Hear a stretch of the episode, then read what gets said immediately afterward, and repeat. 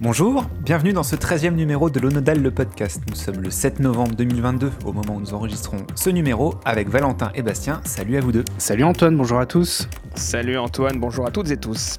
Un podcast où nous ferons comme d'habitude un tour qui se veut bref sur les nouveautés visuelles de cette rentrée. Avant de revenir sur la disparition de la reine Elisabeth II, couverte par les médias du monde entier, on vous emmènera notamment dans les coulisses de l'édition spéciale de BFM TV. Le monde qui avait les yeux rivés vers l'Angleterre et qui les aura bientôt vers le Qatar, tour du monde et des coupes du monde, ou comment la télévision française habille le mondial depuis les années 90. Vaste programme qui se terminera par la poursuite de nos vagabondages parmi les pépites de la médiathèque. Qui est aussi vôtre, puisque la pépite de l'un d'entre vous a été tirée au sort, nous la découvrirons tout à l'heure. Vous le savez, vous pouvez toujours nous suivre sur une version enrichie des extraits vidéo diffusés au sein de ce podcast, ça se passe sur notre chaîne YouTube. Et d'ailleurs, si vous souhaitez remonter le temps, tous nos précédents épisodes y sont disponibles, ainsi que sur toutes les bonnes applis et sites de balado-diffusion. Je crois qu'on est tout bon, épisode 13, nous voilà on commence donc ce tour d'horizon des petites nouveautés de la rentrée par France Télévisions. L'habillage de 2018 y connaît sa première grosse retouche. Une nouveauté est apparue à la rentrée au niveau des bandes annonces.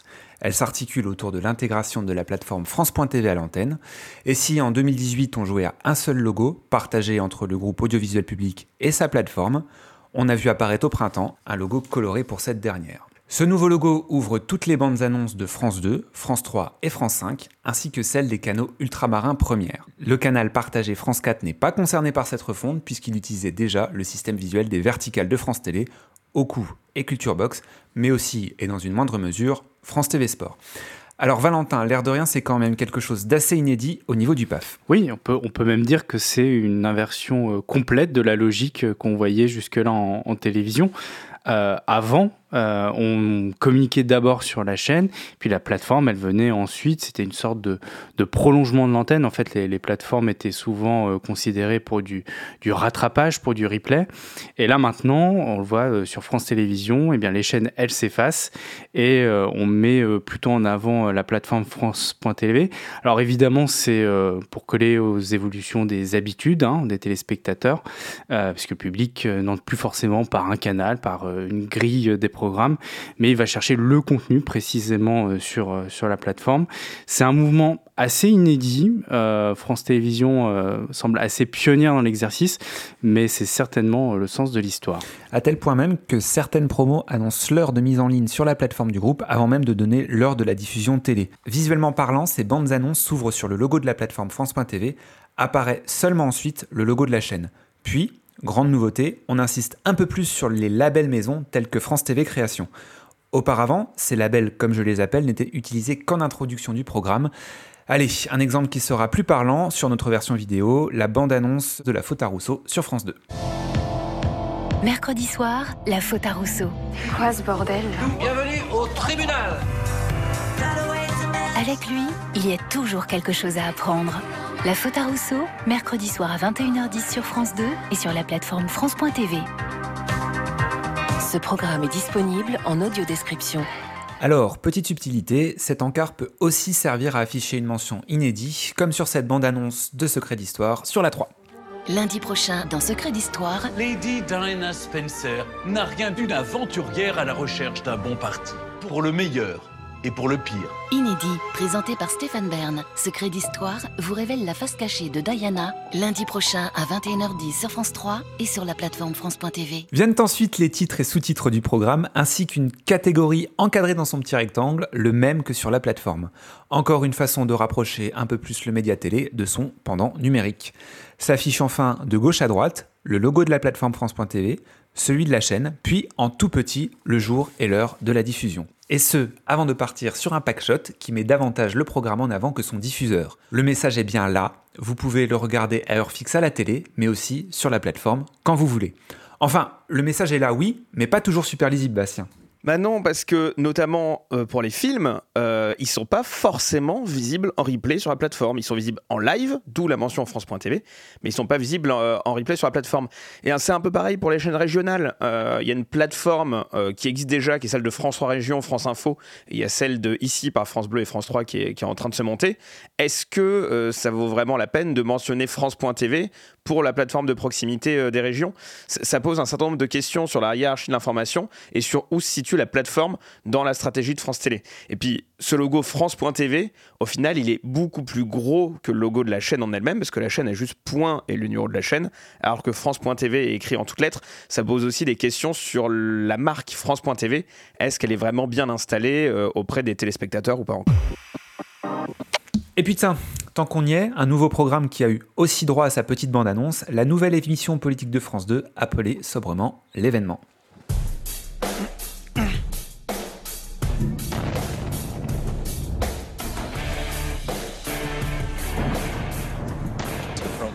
Uh, uh, si les tentatives d'attentats terroristes sur notre territoire se poursuivent, les réponses de la Russie seront sévères. Nous avons affaire à des terroristes. Japanese government says a North Korean missile has flown over Japan.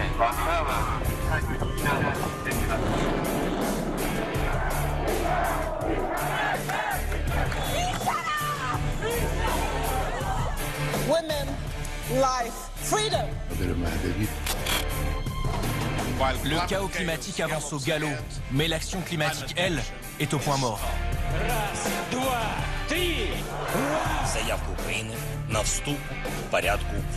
Oui, nous n'acceptons pas ce référendum honteux. Nous avons aujourd'hui à faire un choix, celui de la guerre ou de la paix.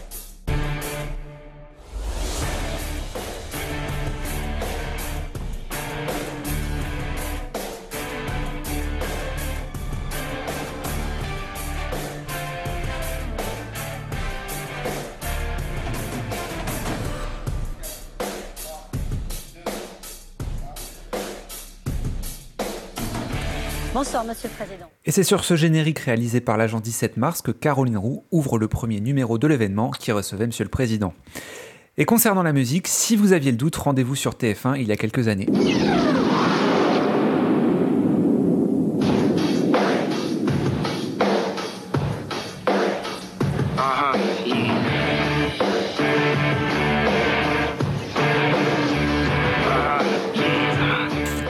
Comme le notent les commentaires de la médiathèque, c'est donc la même musique que Téléfoot au début du siècle, à savoir Comme Wisby de Puff Daddy, musique également présente dans le film Godzilla, le ton est donné.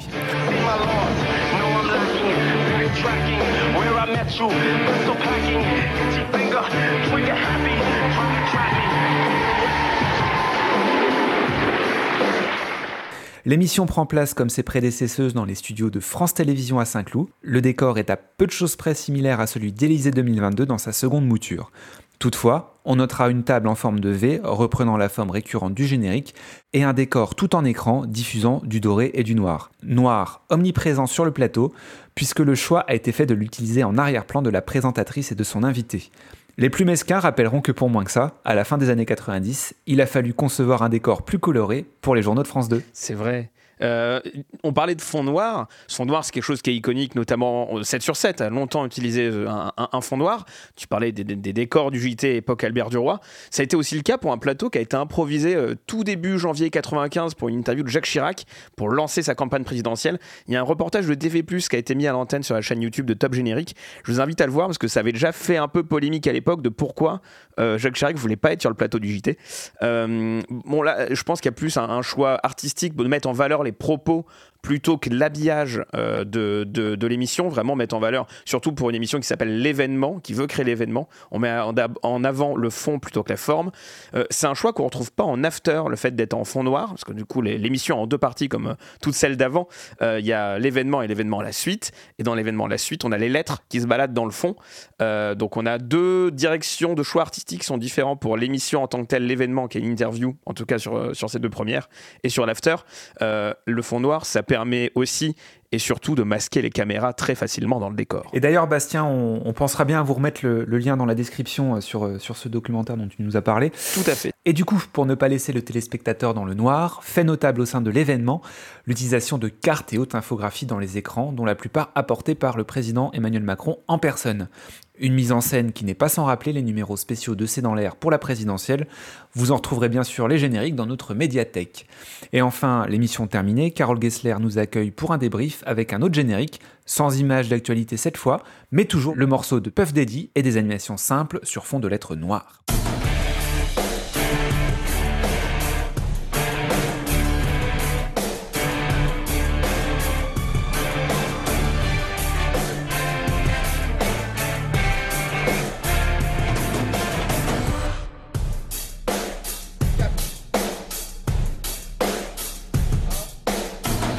Et, d'ailleurs, c'est pas le seul élément qui a été conçu. France Info a décliné les couleurs du générique de l'événement, donc très doré, doré et grise, doré et argenté, pour euh, modifier les génériques de ces éditions spéciales, qui sont d'habitude plutôt rouges, pour événementialiser euh, l'antenne pour cette interview. Et une fois de plus, on vous redirige euh, FISA vers notre médiathèque où vous pouvez retrouver tout ça en bonne et due forme. Et d'une émission de Caroline Roux à une autre, on notera une petite innovation pour C'est dans l'air, Valentin. Et oui, car depuis la rentrée, C'est dans l'air joue les prolongations. L'émission de débat est désormais précédée d'une nouvelle séquence dans laquelle Caroline Roux s'entretient avec un invité.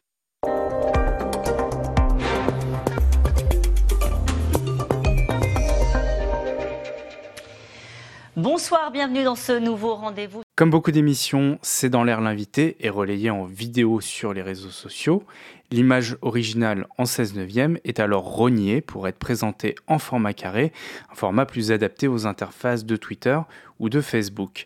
C'est ce qui a poussé le réalisateur Nicolas Ferraro à repenser entièrement la mise en image du programme et notamment son habillage, cadrage, synthé, fenêtrage, tout a été recentré de sorte à dégager la gauche et la droite de l'image et la redécouper au format 1 sur 1, le format carré donc.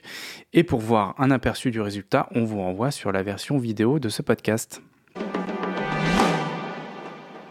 Et décidément, tout ça nous fait beaucoup de nouveautés à l'antenne en cette rentrée. On aurait pu aussi vous parler des nouvelles émissions, c'est médiatique, toujours sur la 5, et quelle époque avec Léa Salamé sur la 2. Mais pour le coup, on vous redirige encore une fois vers notre médiathèque puisque Bastien va ouvrir une petite page carnet rose et nous parler de nouvelles chaînes. Et oui, des nouvelles chaînes chez Canal+.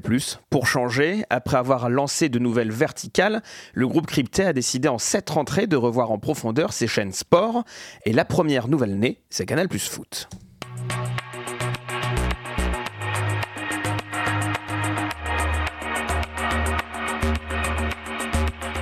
Cette chaîne décline à son tour l'habillage sport à lamelles dont nous avions parlé dans les précédents épisodes de podcast, utilisé pour Canal Plus Première Ligue notamment. Ajout notable, les lettres F, O, O et T en néon, dont la couleur adopte celle des lamelles lumineuses.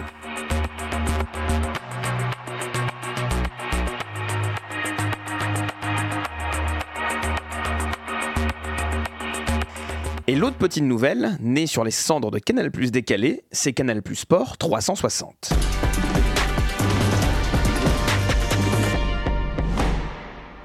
Particularité de cette chaîne, elle codiffuse Infosport Plus à certaines tranches de la journée.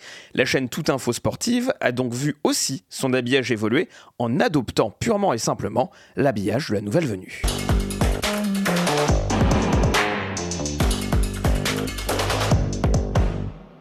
Cet habillage est hybride. Pour les jingles et jingles pub des deux chaînes, une prise de vue réelle de l'œuvre Flux du collectif Scale. 48 bandeaux de lumière disposés en cercle sur une installation de 20 mètres de long qui s'anime indépendamment pour créer des effets de vagues. Sur la version vidéo du podcast, on vous met une vidéo des coulisses du tournage publiée par Jean-François Reverdy sur sa page LinkedIn. Il a été directeur de la photographie sur ce tournage. On retrouve Olivier Degrave à la direction artistique et Norbert Gilbert à la composition sonore effets et animations qui sont repris dans les génériques des tranches, dans des animations graphiques conçues par Nicolas Lhomme, avec pour seule couleur le noir et le blanc, des animations créées en deux semaines, comme il le décrit sur son profil Instagram. Et donc là, Bastien, si j'ai fait un bon calcul, ça nous fait un habillage pour deux chaînes. C'est ça, c'est assez inédit de voir ça au final dans l'histoire de la télé. Quand on regarde un faux Sport Plus, on a l'impression de regarder Canal Plus Sport 360 et l'inverse. Et du coup, quand elles se codiffusent mutuellement, eh ben on a des jingles qui ont pas le nom de la chaîne. Il y a marqué pour retrouver l'actualité sport, des choses comme ça. L'habillage d'Infosport Plus, tout ce qui va être newsbar, etc., n'a pas évolué et conserve celui de Ramon and Pedro. comme certains génériques d'ailleurs, la Night Session ou l'Hebdo Golf, ont gardé l'habillage de, Ramon and Pedro. Ils ont juste été modifiés pour intégrer la typographie Nono. Nono, c'est la typographie sport qu'on retrouve à l'antenne de Canal depuis des années, qui a été mise à l'antenne par, par Robial. Mais donc, du coup, on a vraiment, ce, on, a vraiment une chaîne Infosport Plus qui n'a pas d'identité propre euh, au final qui récupère juste celle de Canal Plus Sport 360. Vous l'avez sans doute reconnu, elle est de retour, je parle de la Starac. Près de 20 ans après la première saison, TF1 ressuscite une de ses plus grosses licences. Une saison à figure de test, le programme est amené ou non à se réinstaller en fonction de ses audiences. TF1 fait le pari de jouer sur la corde sensible de la nostalgie en utilisant Love Generation de Bob Sinclair, le générique du programme des saisons 5 à 7.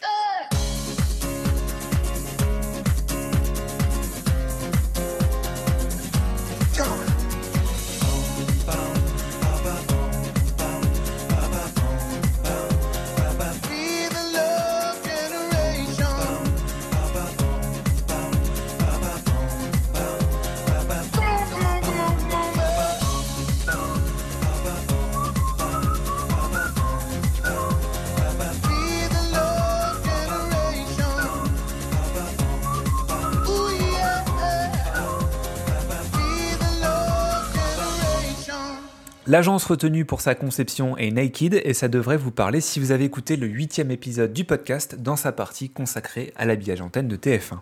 Une continuité graphique assumée entre le programme et son diffuseur. Le plateau est un peu moins grandiloquent qu'il a pu l'être sur TF1 auparavant, se rapprochant en ce point de ceux des premières saisons. Et si vous nous suivez en vidéo, vous pourrez le découvrir sur le générique de la seconde partie de soirée du lancement.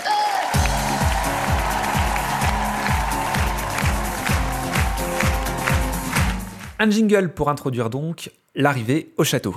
Une petite acrobatie de production a permis cette nouveauté. La première soirée n'a pas été diffusée en direct, mais son enregistrement a commencé peu de temps avant l'heure du prime pour pouvoir, magie du non direct, permettre au car de faire le trajet depuis les studios du Landy à Saint-Denis vers l'éternel château de Damary-Lélis pour offrir une arrivée en direct.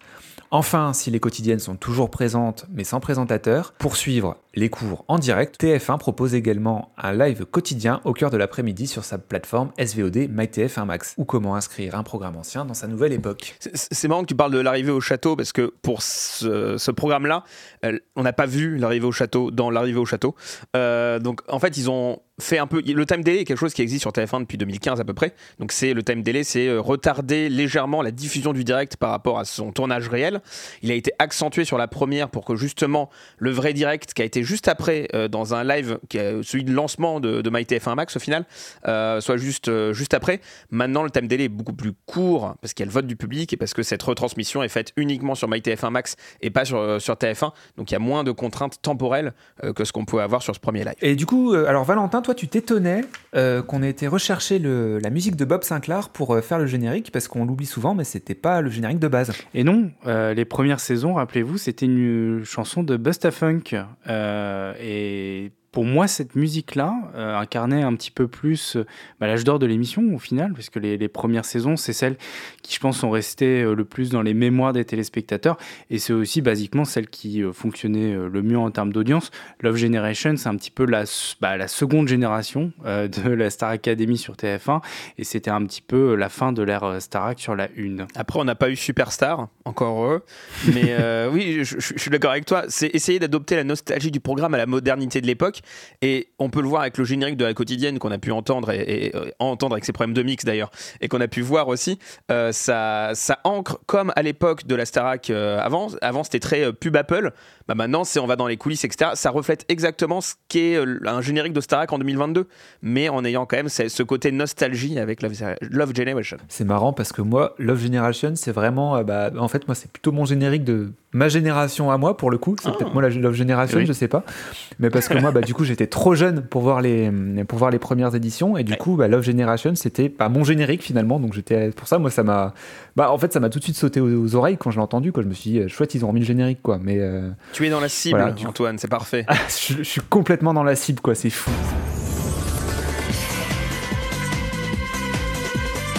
Et toujours à propos de la une, si vous regardez la version vidéo du podcast, vous pourrez voir cette petite nouveauté apparue virtuellement à la rentrée au sein du studio Jean-Claude Jumel, plateau des JT de TF1. Un bandeau en réalité augmentée pour un nouvel encart de titrail séquençant un peu plus les JT du soir ou du week-end, le 13h n'étant pas concerné par cet outil. Le fond utilisé rappelle le générique des rendez-vous d'information, la typo et l'annexa, toujours texturisé avec la couleur champagne propre à l'identité visuelle des journaux de la une. Et si vous l'avez pas forcément repéré et que vous le découvrez euh, au moment où on le dit, c'est normal, euh, c'est vraiment utilisé à toute petite dose à l'antenne, euh, soit pour des lancements, soit juste à la fin du journal avec le bandeau vierge de toute typographie pour aérer. En fait, ça cache le grill de lumière qui est en haut la question se pose est-ce que c'est euh, pas assez utile éditorialement parlant? Est-ce que c'est trop lourd? Est-ce que c'est vraiment juste pour apporter une petite touche de modernité, de nouveauté dans le journal? Il y a des questions qui se posent sur le fait que ça soit euh, très très peu utilisé au final. Très très peu utilisé sur un plateau qui, on va quand même le rappeler, euh, a été inauguré en 2018. C'était il y a 4 ans. Et bon, bah voilà, le petit, le petit détail, c'est que c'est plus ou moins la durée de vie des précédents décors. Voilà, donc faites-en ce que vous en voulez. Affaire à suivre. Et enfin, souvenez-vous, il y a un an, Télématin lançait une nouvelle formule avec un nouveau plateau et un nouvel habillage. Mais cette année, Valentin, c'est sa principale concurrente qui opère à son tour un petit coup de neuf. Direction le canal 15 de la TNT et la matinale de BFM TV.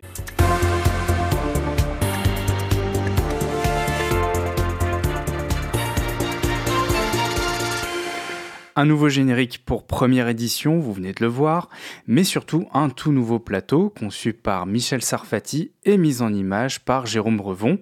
Un décor entouré de larges écrans, ponctué de quelques touches de bois et organisé autour d'une grande table carrée qui réunit animateurs et chroniqueurs. Une caméra grue accompagne désormais la réalisation pour donner encore plus d'ampleur à ce nouvel écran. Et si vous voulez voir le résultat, on vous propose quelques images en vidéo. Ce nouveau plateau accueille l'interview de 8h30 d'Apolline de Malherbe. La journaliste et son invité sont face à face autour d'une autre table carrée, plus petite celle-ci. Et la mutualisation ne s'arrête pas là, puisque c'est aussi le décor de BFM Politique, des soirées Ligue Europa sur RMC Sport et de certaines émissions spéciales de BFM TV. Et, d'ailleurs, ce, plateau, il a une petite particularité en tant que plateau de BFM, puisque c'est le premier qui apporte des couleurs et des matières bah, qu'on voyait jusqu'ici très peu sur, sur cette antenne. Oui, le, rendu euh, antenne, il est assez inédit sur cette chaîne, parce qu'on était un peu plus habitué euh, sur euh, les chaînes BFM, que ce soit BFM TV, les BFM Région ou même BFM Business, à des plateaux assez blancs et assez froids on voit qu'il y a clairement une volonté de monter en gamme. Je pense que ça, se voit assez bien dans le rendu. Peut-être aussi euh, l'envie de trouver une formule un petit peu plus chaleureuse parce qu'avant les, chroniqueurs étaient un petit peu dispersés euh, dans un plateau, ou en tout cas le plateau était un peu petit pour accueillir tout le monde. Là pour le coup ils sont tous réunis autour de cette euh, grande table carrée. Ça renforce un petit peu l'effet de bande qui caractérise la formule de la matinale de BFM. Et il y, a quelque chose qui est quand même assez marrant, c'est qu'en fait LCI la saison dernière, a opéré le mouvement, mais inverse. C'est-à-dire que d'un plateau, il y avait des mezzanines, où il y avait du bois, une table carrée euh, au centre du plateau. Ils sont partis dans un grand plateau avec deux espaces, des couleurs assez froides on est sur un, sur un mouvement assez différent, Bastien. Les seuls qui bougent pas, c'est CNews. Et encore, ils ont bougé parce qu'ils ont déménagé à Canal Plus One, on n'en a pas parlé, qui est le nouveau siège de, Canal Plus, et qui a adopté pour des plateaux qui sont légèrement plus petits. Donc, ce, dont on parle là, effectivement, ça n'a pas bougé, mais ça a bougé quand même. Mais on voit l'effet un peu plus KGB sur les plateaux de CNews. Donc, c'est vrai qu'on a, on a des, des partis pris qui sont assez différents sur toutes les antennes. On a aussi France Info qui a ajouté pas mal d'éléments de décor, euh, d'éléments de lumière dans son décor pour continuer à habiller un peu son, plateau newsroom. Et donc tout ça, ça nous fait autant de plateaux pour mieux mettre en image les éditions spéciales, comme tu viens de nous le dire, mais parfois il y a des breaking news où les chaînes décident de voir un petit peu plus loin, et ça dans tous les sens du terme. Notre focus commence ce 8 septembre 2022, où le monde entier apprenait le décès de la reine Elisabeth II. Et il est précisément 19h37 quand TF1 interrompt ses programmes et ouvre son édition spéciale avec un générique inédit.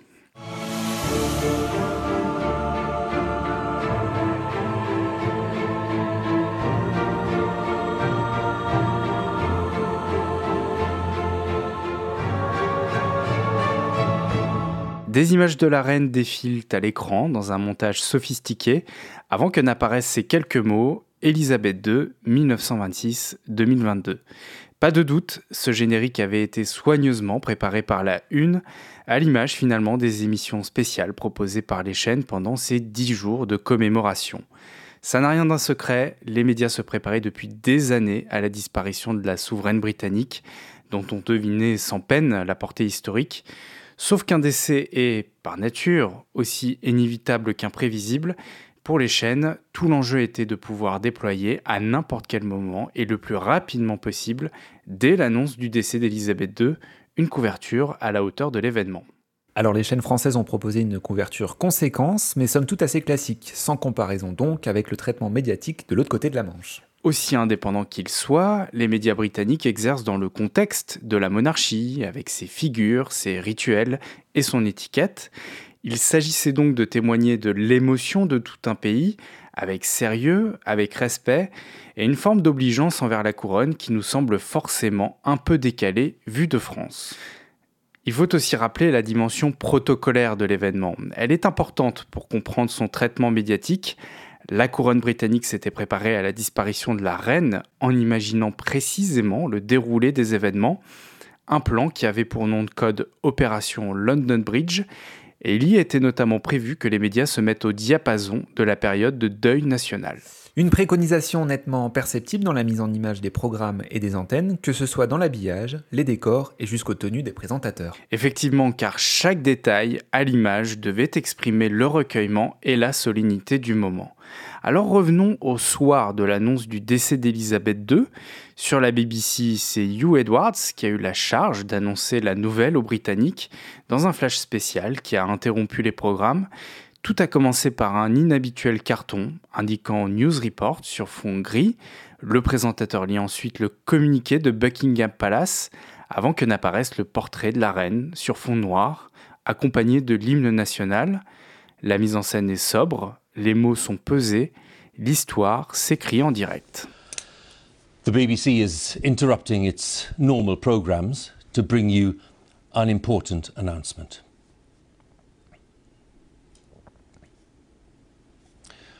This is BBC News from London. Buckingham Palace has announced the death of Her Majesty Queen Elizabeth II. In a statement, the palace said the Queen died peacefully at Balmoral this afternoon. The King and the Queen Consort will remain at Balmoral this evening and will return to London tomorrow. BBC Television is broadcasting this special programme reporting the death of Her Majesty the Queen.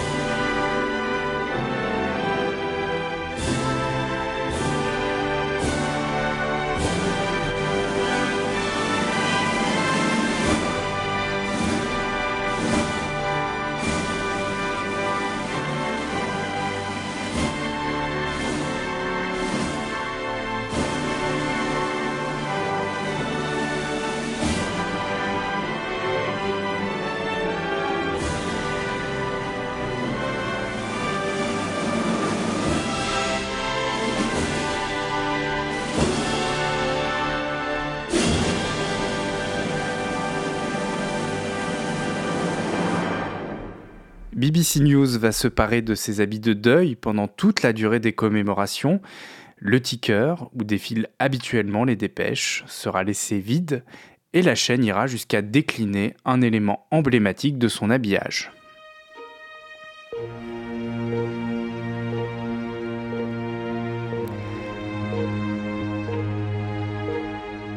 Les téléspectateurs de la BBC connaissent bien le fameux compte à rebours qui égrène les secondes avant les journaux. Il a été proposé pour la circonstance dans un montage plus sobre, accompagné d'une version épurée du mythique thème musical de David Lowe.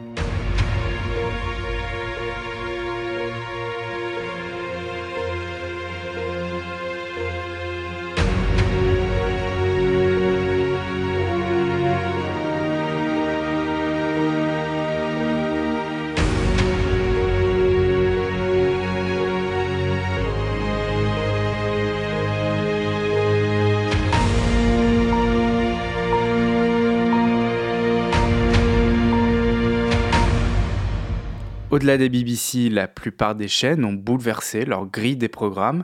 Certaines ont tout simplement interrompu leur diffusion. Cela s'est ressenti dans les continuités, ces moments de liaison entre les programmes. L'habillage d'ITV, par exemple, se résumait à un seul jingle, une très lente animation de son logo en blanc sur fond noir. Alors, nos chaînes françaises se préparaient donc de longue date à cet événement, et visuellement, vous me dites qu'on peut s'en rendre compte. Eh bien oui, parce que si vous regardez euh, le générique de l'édition spéciale de TF1 qu'on a diffusé euh, en, tout début de ce focus, vous avez remarqué peut-être dans le fond euh, des blocs en 3D, et ça vous rappellera peut-être le précédent habillage. Alors, ça n'est qu'une hypothèse, hein, mais ça donne peut-être un indice sur la datation. vous savez, dans le Nodal podcast, on ne date pas au carbone 14, mais on se fie à quelques éléments visuels. Bah là, par exemple, ces petits blocs en 3D qui sont un rappel de l'habillage précédent, ça vous indique peut-être que euh, cet élément, bah, il était prêt depuis euh, des années maintenant. Il n'a pas forcément été actualisé avec euh, le nouvel habillage qui est en place depuis quelques mois. Et du coup, ces éditions spéciales, c'est un peu aussi une occasion pour TF1 de basculer de chaîne généraliste à chaîne d'info, Valentin. Oui, alors ça c'est un petit clin d'œil, mais effectivement, TF1 a proposé euh, plusieurs matinées de suite d'ailleurs, euh, dès le lendemain euh, de l'annonce du décès d'Elisabeth II, des éditions spéciales très matinales, dans un dispositif en complémentarité avec LCI, la chaîne info. Et alors pour le coup, on avait ce fenêtrage permanent, c'est-à-dire on avait des images en direct, on avait euh, le retour plateau, euh, on avait un habillage fait sur mesure pour l'occasion. Ça rappelle quand même dans la réalisation énormément les chaînes info. On voit où TF1 a voulu se positionner euh, auprès des chaînes info justement qui elles étaient branchées 24 heures sur 24 sur l'événement. Et donc ces chaînes info, bah, elles étaient évidemment en première ligne, comme tu viens de le dire, pour couvrir cette disparition de la reine d'Elisabeth II. C'était un peu leur grand moment. Absolument. Et à ce sujet, nous avons pu nous entretenir avec Benjamin Hanot, chef de production à BFM TV. Alors son rôle est central lors de l'organisation des opérations spéciales de la chaîne, comme ce fut le cas évidemment pour la disparition de la reine.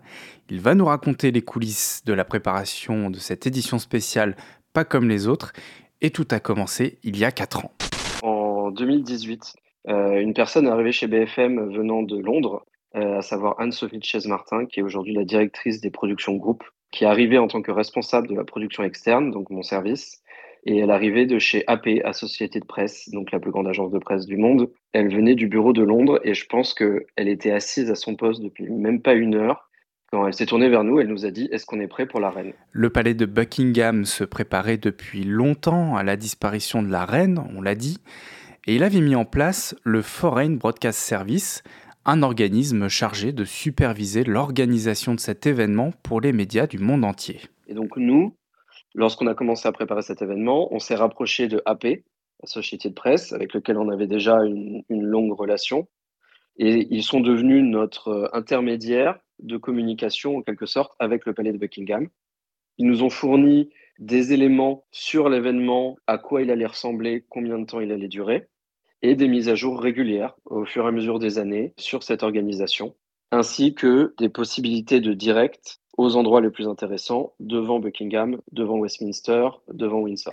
En interne, on commence alors à réfléchir au dispositif qui sera déployé le jour J, une préparation que les équipes doivent gérer au milieu des autres urgences, car évidemment, chaîne d'info oblige, priorité est donnée à l'actualité chaude de discussion en réunion, le dispositif se dessine progressivement.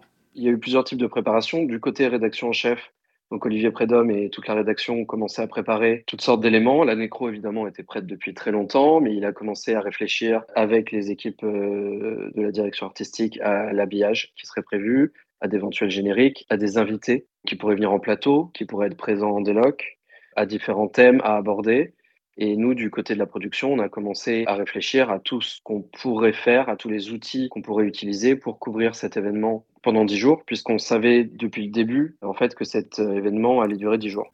Il était d'ailleurs essentiel pour les équipes de connaître à l'avance la durée et le programme de ces commémorations afin d'affiner le dispositif, tant sur le plan technique qu'éditorial une anticipation perceptible dans l'habillage, puisque BFM TV a fait évoluer le générique de son édition spéciale tout au long de l'événement.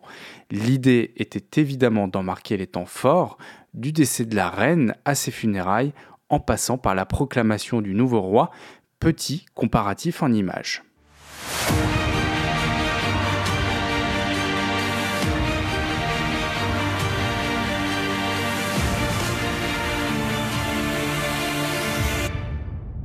Mais revenons aux préparatifs de cette édition spéciale. Dès les premières réunions avec la direction de la rédaction, le principe d'une délocalisation est acté. Donc à partir de là, nous on savait que notre objectif premier, ce qui serait le plus difficile, c'était de trouver un lieu pour installer notre plateau délocalisé. Et on savait également que à cause de la durée de l'événement, on voulait trouver un lieu où on pourrait installer un plateau qui ne bougerait pas. Il y a plusieurs années qu'on a commencé à se pencher dessus, on n'était pas certain du rythme des délocalisations. On se disait peut-être que ce sera le premier jour, le cinquième jour et le dernier jour, qui étaient les, grandes journées euh, de cet événement. Mais on a réalisé en y réfléchissant très vite qu'en fait, on n'avait pas vraiment d'autre choix que d'installer un plateau et de le laisser installer, parce que installer un plateau, le désinstaller, c'est énormément de travail, c'est beaucoup de temps, et que finalement, on voulait être prêt pour l'ensemble des 10 jours. Commence alors une chasse au trésor pour les équipes. Il s'agit là de trouver le lieu idéal pour pouvoir installer ce plateau délocalisé. Ce lieu doit répondre à certains critères techniques, bien sûr. Il faut pouvoir s'alimenter en électricité, avoir la place suffisante pour installer décors, caméras et lumière ou encore s'assurer que l'on pourra transmettre les images à Paris. Donc il y a tout un tas de critères techniques qu'on a en tête lorsqu'on recherche ce lieu. Mais on cherche avant tout un lieu extérieur capable d'accueillir notre plateau. Je dis en extérieur parce qu'on a, on a cette volonté chez BFM, lorsqu'on couvre un événement, d'être sur place et de le vivre. Et donc, pour cet événement comme pour d'autres, notre travail, lorsqu'on commence à chercher ce lieu, c'est de la recherche de terrasses et de toits. Donc, par exemple, quand j'ai commencé à travailler sur cet événement-là, euh, bah, c'est très simple. On ouvre Google Maps et on regarde les toits de Londres et on cherche un endroit qui est capable de nous accueillir. Les équipes de la production externe de BFM TV finissent par trouver un hôtel dans le centre de Londres dont les immenses terrasses donnent directement sur Big Ben, un cadre idéal pour cette délocalisation. Reste à aller sur place pour valider ce choix. Les repérages sont extrêmement importants pour plein de raisons. D'abord pour valider le lieu, on ne peut pas valider un lieu simplement en se basant sur des photos. Donc aller sur place, prendre des mesures, pouvoir anticiper la technique en fonction de l'espace qui est disponible, mais aussi pour rencontrer les gens qui vont nous accueillir. Une grosse partie du travail de production, c'est aussi le relationnel avec euh, les gens qui vont accueillir un plateau et donc avec les gérants de cet hôtel, les préparer à ce dont on a besoin pour que le jour où on arrive, ils s'attendent à notre venue et ils s'attendent à notre demande. Je vous ramène maintenant quelques mois en arrière. Nous sommes en août 2020 et BFM TV lance une émission intitulée Routel Krief, le rendez-vous.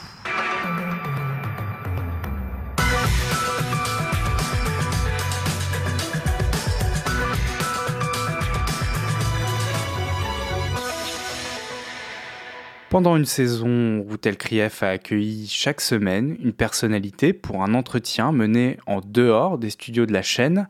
Et pour Benjamin Hanot, cette émission tient une place toute particulière notre expérience avant de faire cette émission et après était complètement différente. C'est-à-dire qu'en un an, on a fait une sorte de formation ultra accélérée sur euh, l'art de tourner une émission à l'extérieur. En faisant 42 émissions, et comme je le disais, on en a fait plusieurs dans des musées, on en a fait dans des hôtels, on en a fait chez des particuliers, on en a fait dans des magasins. Nos services ont vraiment acquis une expérience énorme qui nous sert aujourd'hui à chaque fois qu'on fait une déloc que ce soit des délocs pour BFM Business, que ce soit des délocs pour faire une interview euh, d'un ministre en extérieur pour BFM TV ou que ce soit pour, euh, pour l'événement de la mort d'Elisabeth II. Et justement, ce jeudi 8 septembre en milieu de journée, un communiqué du palais de Buckingham annonce que la reine est placée sous surveillance médicale. Dès que ce communiqué est tombé, on a fait une réunion tout de suite pour valider le dispositif qu'on souhaitait. C'est là qu'on nous a validé le fait que oui, si ça arrivait dans l'après-midi ou dans la soirée, on voudrait être en délocalisation dès le lendemain matin pour la matinale à 6 heures. Et on a commencé à préparer le matériel nécessaire pour ça. Donc euh, quasiment dès ce moment-là, plusieurs de mes collègues ont commencé à charger le camion qui devait partir pour Londres avec tout le matériel nécessaire. La nouvelle du décès de la reine tombe quelques heures plus tard, à 19h30. À 20h, le camion, un véhicule satellite et quatre techniciens chargés d'exploitation quittent la rédaction pour se diriger vers Londres. Sauf que forcément, tout ne va pas se passer exactement comme prévu. Et non, car la terrasse repérée par la chaîne n'est finalement pas disponible. Après de longues négociations, une terrasse plus petite que celle prévue à l'origine est libérée, tandis que le camion chargé de matériel arrive à l'hôtel. Il est alors 3 heures du matin, heure locale, 4 heures à Paris. Il reste seulement deux petites heures avant la prise d'antenne. Quand je prépare des émissions, je suis en relation avec les personnes qui vont nous accueillir et qui me demandent de combien de temps vous avez besoin. Euh, en général, je réponds 4 heures. Pas moins que 3. Et pour un endroit où on doit s'installer et tourner pendant des jours et des jours et des jours, euh, on préfère même avoir une journée complète pour tout installer et tout tester. Mes quatre collègues ont déchargé du matériel, l'ont monté de 15 étages, l'ont installé dans un espace minuscule. Ça a été une sorte de chaos absolu pendant deux heures de course contre la montre. Les dernières minutes, on a à peine eu le temps de tester les micros euh, en mode tu m'entends? Oui, tu m'entends, ok, c'est bon. Et Christophe Delay et Adeline François sont assis. Et à 6 heures, on était en direct et tout marchait. Et les caméras que notre réalisateur Anthony a posées euh, dans le noir rapidement parce que bah, pas le temps de régler des axes pendant longtemps comme on peut le faire d'habitude. Au final, quand l'émission commence et vers 7 heures, quand le soleil se lève, on se rend compte que Big Ben est au-dessus de l'épaule d'Adeline François, que, que tout fonctionne et que tout est bien, quoi qu'on est en train de faire une, belle émission et, qu'on a réussi à le faire. Alors ce plateau est encore loin du dispositif imaginé au départ. Il fonctionnera pendant toute une matinée avec le minimum de matériel nécessaire et les équipes ajouteront caméras et lumière tout au long de la couverture pour améliorer le dispositif. Quand on commence l'émission à 6 heures, on n'a même pas le retour antenne. On réalise quasiment une émission à l'aveugle. Les présentateurs, eux, ils ont retour dans leur oreillette pour entendre le lancement, pour entendre les duplexeurs. C'est juste l'audio de l'antenne, mais nous, en régie, on l'a pas encore. Et on l'installe la première demi-heure. Euh, ce premier matin, on n'a aucun retour vidéo. Donc, quand on entend un sujet, quand on entend un reporter sur le terrain qui fait un duplex, on ne le voit pas. Et Christophe et Adeline ne le voient pas non plus. Et tout ça, on le monte au fur et à mesure de la première journée et des journées suivantes, jusqu'au final euh, du dernier jour, du lundi des funérailles, euh, où là, on a vraiment le plateau qu'on aurait aimé avoir en fait dès le début, si on avait eu l'espace qu'on souhaitait depuis le début, si on avait eu, euh, si on avait eu tout ça. Cette délocalisation à Londres sonne donc comme le point final d'une préparation minutieuse Quatre années pour imaginer la couverture de ce qui restera sans doute comme un breaking news historique, mais parmi les plus préparés par les médias du monde entier, un événement qui, du côté de BFM TV, aura mobilisé toute une chaîne. Vraiment, je salue euh, le boulot incroyable de, mes collègues, qui vient de leur expérience, qui vient du fait qu'on avait du matériel qui fonctionne, et qui vient surtout d'une énorme volonté de réussir. C'est vraiment un événement qui a mobilisé toute la chaîne. Il y a énormément de gens à Paris qui travaillent là-dessus, que ce soit sur les habillages en amont, que ce soit les journalistes qui vont monter les différents tournages faits au Royaume-Uni et qui sont envoyés à Paris, que ce soit les équipes techniques en régie à Paris, qui évidemment ont leur rôle puisqu'ils reçoivent les images de notre plateau réalisées sur place, mais ils surréalisent en y rajoutant les duplex, les images d'agence et toutes sortes d'éléments que ce soit les journalistes dans la rédaction à Paris qui, font leurs recherches, la cellule image qui reçoit les images de l'étranger, Enfin voilà, c'est vraiment euh, énormément, énormément de monde qui travaille.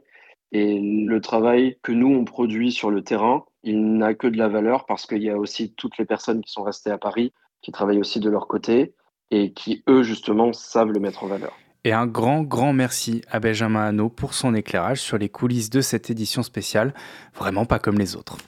Une spéciale vraiment pas comme les autres et un travail colossal abattu par BFM. Je pense qu'on ne se trompera pas en disant qu'on a vécu là un moment qui fera date dans l'histoire des événements télévisuels au-delà même de son aspect un peu historique quand même. Des moments de communion télévisuelle, il y en a d'autres. On vous parle souvent d'événements sportifs dans ce podcast. Mais s'il y en a bien qui est la star des stars, c'est la Coupe du Monde, Bastien. Et comment chaque année où une Coupe du Monde a lieu, c'est généralement la meilleure audience à la télé. 2018 et 1998 forcément, avec les deux titres tricolores, mais en 2014 aussi, où les cinq matchs des Bleus ont réalisé les cinq meilleures audiences de l'année. En 2006, c'était les 8 meilleures audiences qui étaient trustées par la Coupe du Monde. Il n'y a qu'en 2002 où le mondial réalise une troisième place aussi médiocre que le parcours des Bleus cette année-là. Bref, le mondial de football, c'est là où les yeux de tous les téléspectateurs sont braqués tous les 4 ans, et c'est donc l'occasion pour les chaînes qui les diffusent de mettre leurs plus beaux habits de lumière, d'autant plus que l'enjeu est ici principalement l'image, les diffuseurs rentrant rarement dans leurs frais. Après l'acquisition de droits légèrement coûteux.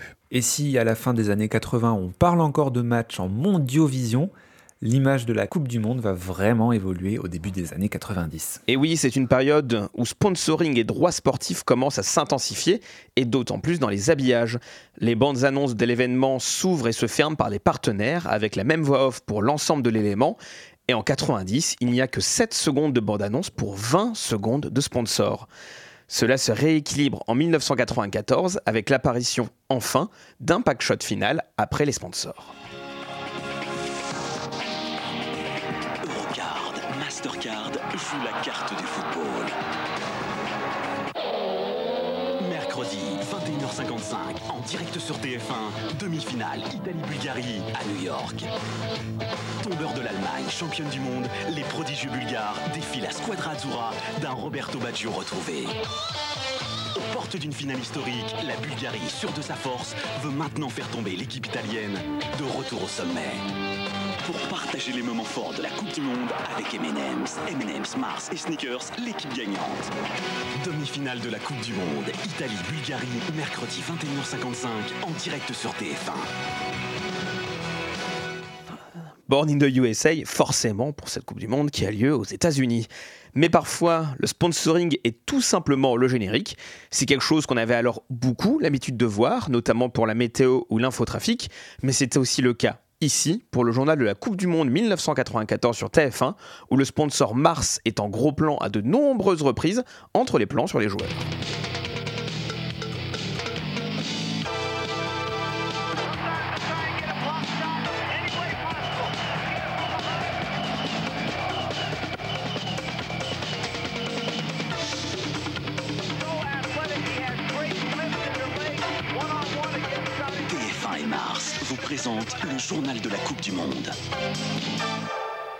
Presque décevant qui donne pas le nom du sponsor une nouvelle fois à la fin. Si vous nous avez regardé en vidéo, c'était vraiment indiqué en grand tout le temps. Et je vous invite aussi à voir sur YouTube, parce qu'il est malheureusement pas dans la médiathèque, le générique du mondial 1994 sur France 2, où les danseurs, des danseurs qui sautillent avec le nom des marques. Donc c'était Corona et, euh, je sais plus quel était l'autre sponsor, euh, mais SFR. Et ils sautillent dans tous les sens avec des panneaux sur fond vert. C'est d'un kitsch incroyablissime et un, kitsch et, et, surtout un mélange des genres entre promotion de l'événement et sponsor. Et c'est toujours d'actualité sur certains magazines en 98. Oui, comme pour le journal de la Coupe du Monde sur France 3. Sur France Télévisions Sport, avec Microsoft Windows 98, jusqu'où irez-vous? Et vivez à tout instant les meilleurs moments avec Sagem aucun élément de la charte graphique sportive de France Télévisions à l'époque. Mais les bandes annonces, elles, sont beaucoup plus épurées et ne mettent pas les sponsors en leur sein. 19 matchs en direct. Tous les jours, le journal de la Coupe à 20h25 et à 23h, le multiplex foot. Le monde, la fête, le foot sur France 3. Du côté de TF1, les jingle pubs se voient adaptés, les scènes de vie intègrent toutes un ballon de football. Et nouveauté pour la finale, quelque chose d'aujourd'hui très banal, le jingle pub de la mi-temps intègre le score, 2-0. Ici, le plan intègre le jingle pub et le score dans un écran du Stade de France. Mais une des nouveautés, c'est la présence d'un nouveau type d'élément, le générique long.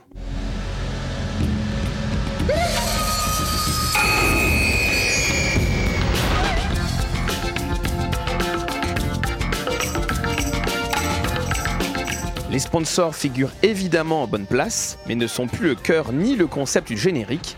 Celui-ci essaye au contraire maintenant de mettre en image la compétition et ses valeurs, ainsi évidemment que le pays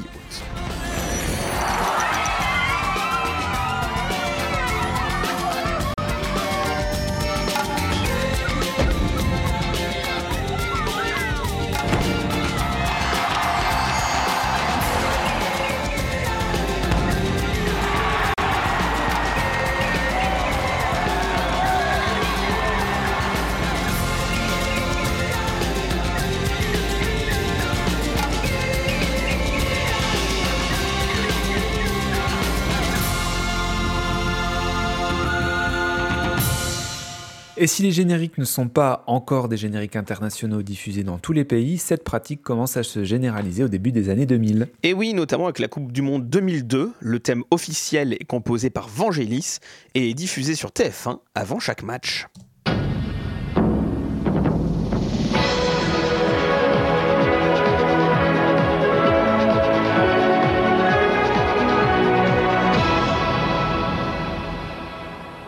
Mais cependant, du côté des magazines.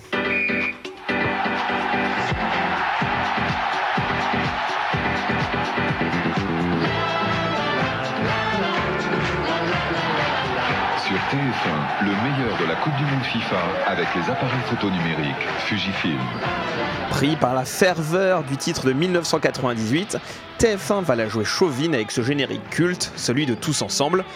Là aussi, les sponsors sont en très bonne place avec ce remix de I Will Survive. Au cœur des émotions du foot avec Bouygues Télécom.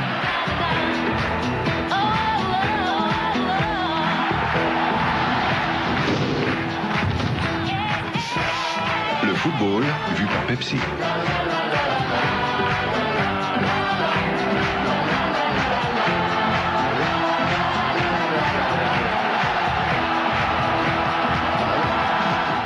Un générique qui dénotera un peu avec le parcours des Bleus pendant cette Coupe du Monde.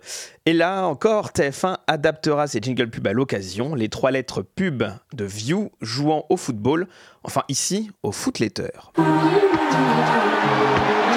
Et boum, nous voilà en 2006, les droits sont à nouveau partagés entre TF1 et à la surprise générale M6. Et oui, fini la période 0% foot entamée en juin 96 et sa contre-programmation parfois difficile. Après le rachat du club des Girondins de Bordeaux en 1999, M6 lance en septembre 2005 son émission 100% foot. Elle est rhabillée pour l'occasion avec un habillage qu'M6 déclinera pour tous ses rendez-vous du mondial ainsi que dans ses jingle pubs.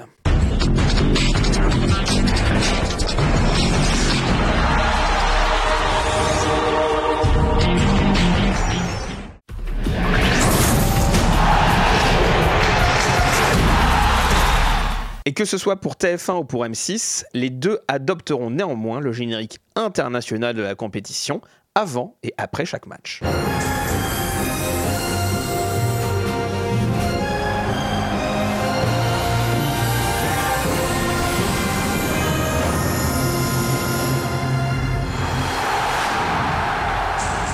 Et ça y est, ce générique international, c'est maintenant une nouvelle norme. On le retrouve ainsi sur TF1 et France Télévisions en 2010, ainsi que sur Canal ⁇ et Eurosport qui possèdent les droits sur les chaînes payantes de la Coupe du Monde en Afrique du Sud.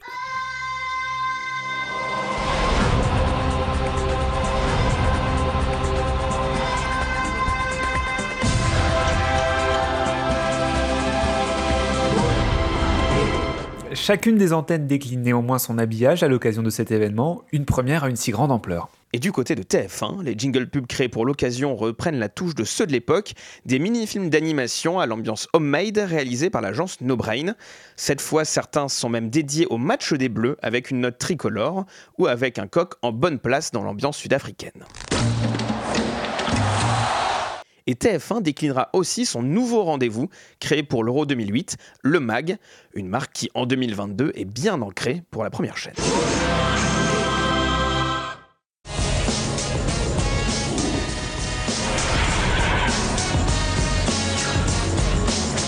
Du côté de France Télévisions, la chaîne revisite son habillage sport de l'époque, tant sonore que visuel. Les bandes aux couleurs des chaînes se transforment en maquillage de supporters et consultants du groupe, un générique conçu par l'agence Dreamon.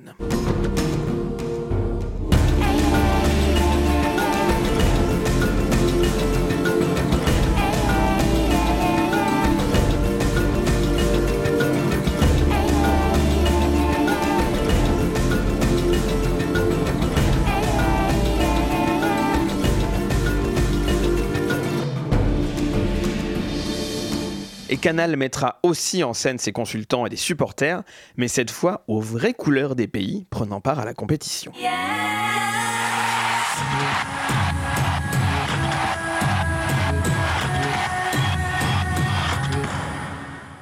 L'histoire plus récente des deux derniers mondiaux en date est dans la continuité de cet héritage. Il n'y a plus que deux détenteurs des droits, TF1 en gratuit et Beansport en payant. Il y a évidemment le retour des génériques internationaux que vous pouvez retrouver dans la médiathèque. Au fil des années, bien plus que ces génériques, c'est d'ailleurs un habillage complet pour les compétitions qui ont été établies, avec la présentation des équipes ou le scoreboard.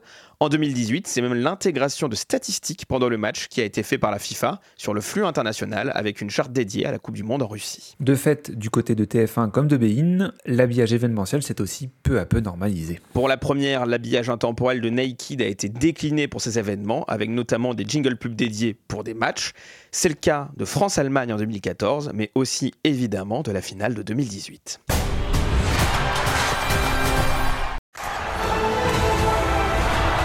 Le mag est toujours là, et si c'est Coldplay qui en est le générique en 2014, c'est un sonore dédié qui est utilisé en 2018.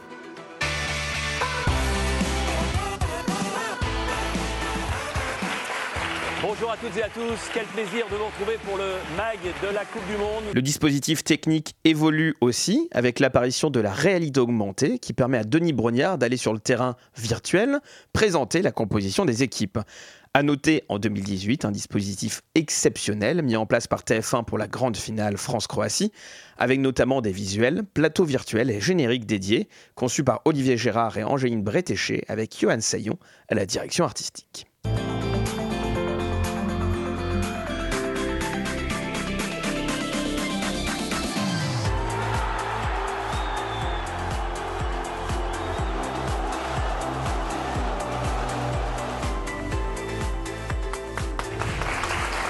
Des génériques qui reprennent alors la charte mise en place pour les rendez-vous information et non ceux des rendez-vous sport de la chaîne.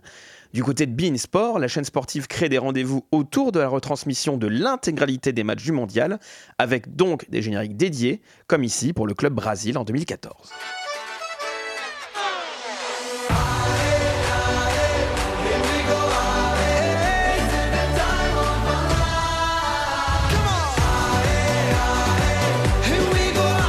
Et d'ailleurs, Bastien, on va revenir vite fait sur la réalité augmentée. Tu as quelque chose à rajouter là-dessus? Ouais, c'est une innovation qui est apparue en 2016, deux ans plus tôt sur M6.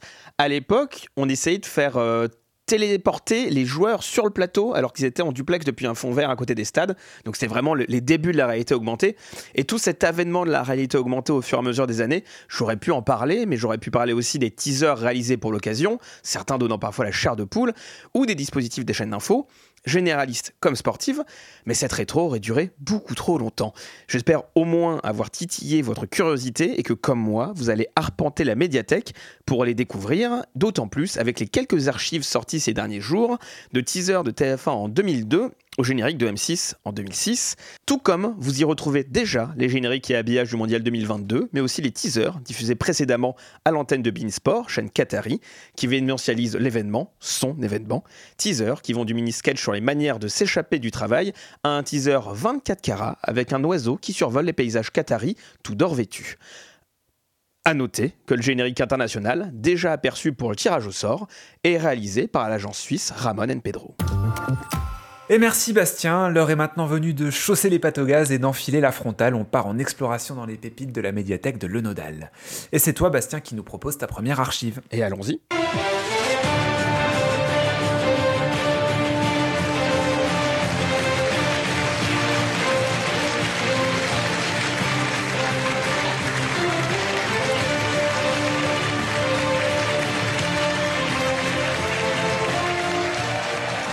Il y a de l'ambiance.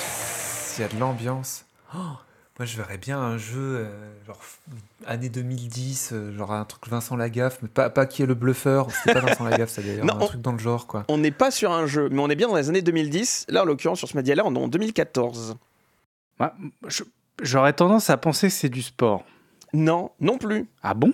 On est plutôt sur un rendez-vous d'information. Mais un rendez-vous d'information un peu décalé. Euh, ok. C'est pas un jeu d'information, non? C'est pas un jeu, c'est pas le news show, mais c'est la même chaîne. si je vous dis que c'est Maïtena Birabin qui présente, je suis content de vous avoir sur celle-là. Ah, si c'est le supplément, du coup, Maïtena Berabin. C'est le supplément. C'est Oh. le supplément de Canal, qui était un, un rendez-vous hebdomadaire produit par les équipes de Bangoumi, Bangoumi le petit journal, qui produisait sur Canal à l'époque. Si je vous montre ce générique-là, que vous avez vous entendu, mais euh, si, si vous l'auriez vu comme les gens euh, qui nous regardent sur la version vidéo le voient, on voit Maïtena Biraben qui euh, se balade dans les coulisses, qui euh, claque un peu des mains au passage. Et c'est pas sans rappeler le générique d'une nouvelle émission sur France 2 qui Mmh. s'appelle Quelle époque avec Léa Salamé. Euh, alors, j'ai ouï dire qu'il y avait des producteurs qui étaient plus ou moins les mêmes dans les deux équipes. Ils sont peut-être inspirés de leurs propres idées, mais c'est marrant de faire le lien avec euh, bah, le fait qu'il y a 8 ans, les gens tapaient déjà dans les mains avant d'entrer sur le plateau. On voyait déjà les coulisses des émissions. C'est que- quelle époque on vit au final? Mais vous avez une mémoire d'éléphant, c'est c'est fou de se rappeler de ça. Mais c'est grâce à la médiathèque, plus de 30 000 médias maintenant. C'est vrai, c'est vrai. Bah, je vais te taper dans la main, Val- Valentin, c'est à ton tour. Quelle pépite tu nous as dégoté, toi? Je ne vous dis rien, on l'écoute tout de suite.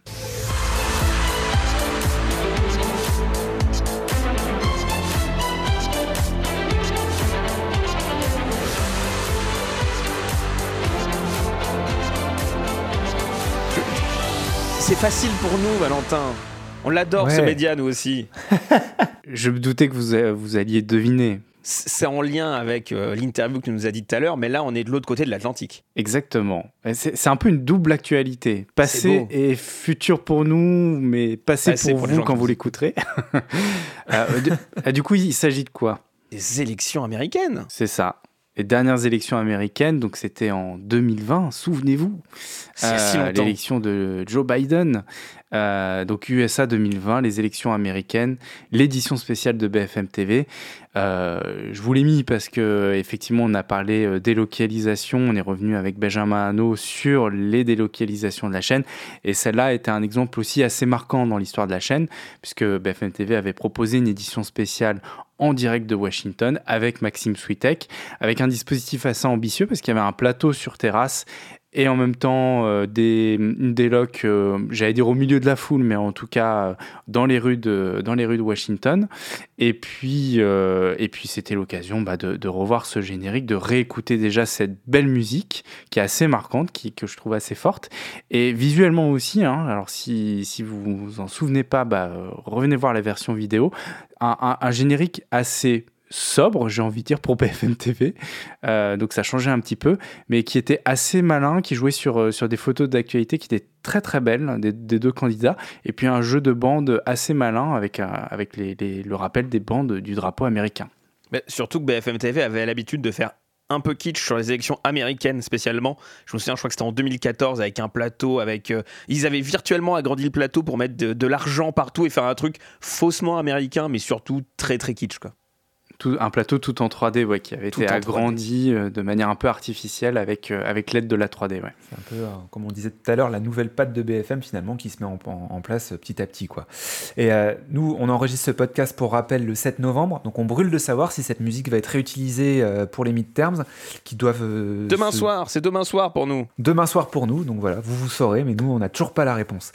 Et puis moi, bah, pendant tout ça, je brûle de vous faire découvrir ma pépite, c'est ici et c'est maintenant.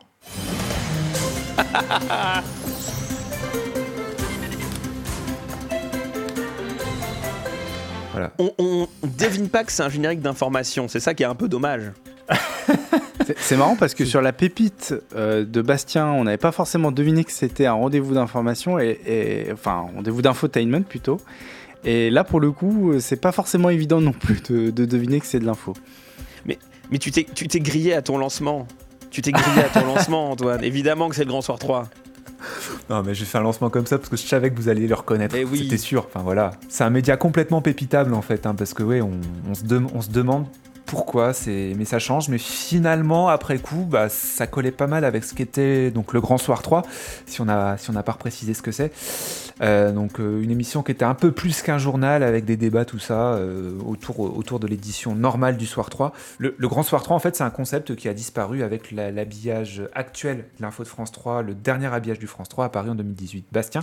Sachant que le concept du Grand Soir 3, comme tu disais, il avait déjà disparu avant. Avant, c'était censé être un rendez-vous d'une heure qui est une réponse aux chaînes d'information. C'était avant que France Info existe aussi, que ça a été lancé. Et à la fin, ça s'est transformé en journal du soir tout à fait classique, qui n'est plus de grand que le nom, puisque sa durée était réduite à la durée de l'ancien Soir 3. Et donc, en fait, le rappeler Soir 3 avec la nouvelle charte avait à nouveau du sens. Valentin, tu voulais Oui, et, et pour moi, c'est aussi euh, une, une, autre époque de l'information de France 3 avec ce plateau qui avait été agrandi, ce satellite qui avait été aménagé et qui avait été utilisé pour euh, bah, certaines séquences de, cette, de ce rendez-vous d'information qui était assez rubriqué. Et euh, voilà, satellite qui n'existe plus aujourd'hui, qui a été récupéré par France 3 Paris-Île-de-France pour y installer son plateau. Voilà. T'avais pas fait le très très grand soir 3, toi, euh, Bastien? Je me demandais. Si, si, j'avais fait le très très grand soir 3. avec une, ça me parlait, la ça. boucle. Et comme de coutume, on vous demande de nous suggérer vos pépites. On en a tiré une de nos sorts parmi vos propositions. Bastien, dis-nous qui a été sélectionné pour ce 13e numéro. C'est la pépite de ProdTML que je ne connais toujours pas moi-même. Je vais la découvrir en même temps que vous.